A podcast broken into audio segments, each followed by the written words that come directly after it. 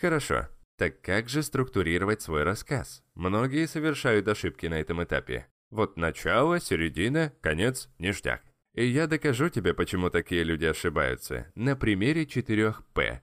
Во-первых, в каждом рассказе должна быть причина или четкое намерение. Почему ты это рассказываешь? В моем случае у меня была цель донести мысль. Да, ты будешь мандражировать при знакомстве, но если ты решишься и будешь искренним, ты окажешь на девушку неизгладимое впечатление. Это мы подучим позже, не переживай. Вот в этом и была цель. Даже если все пойдет не по плану, вы оба без позитива не уйдете. Оно того стоит. Во-вторых, нужен так называемый панчлайн, или кульминация рассказа. В моем случае я вышел из автобуса, подошел к ней, и она сказала, что помнит меня. Дальше ты можешь внести путаницу, то есть увлечь слушателя, чтобы он начал задаваться вопросами. Например, зачем он говорит про знакомство на улице? Что это была за девушка, кто она, чем занимается, так, так, так. А что же она ему ответила, когда он рискнул? По мере рассказа можно добавлять загадки, чтобы еще больше заинтересовать собеседника. И, наконец, мы устраиваем фейерверк эмоций. Тебе нужно поделиться своими ощущениями, заставить человека посмеяться. Как у тебя поджилки тряслись, как ты немного зазаикался. Самоиронию никто не отменял. И вот они, 4П.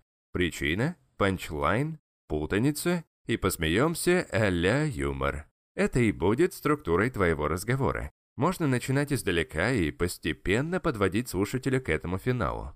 Схема следующая. Конец, начало, середина. Мы над этим поработаем чуть позднее. Это эталон для интересного рассказа.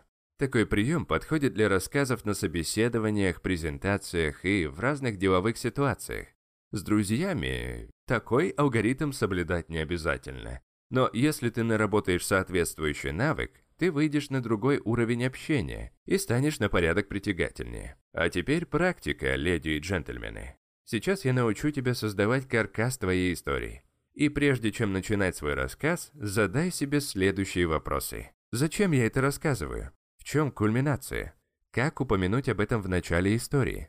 Каким вопросом можно привести, и есть ли у тебя забавные моменты, которые можно добавить в рассказ? Когда ты работаешь по такому алгоритму, у истории появляется смысл, и самые скучные истории пропитываются жизнью, когда ты начинаешь увлекать слушателя в тот или иной момент рассказа.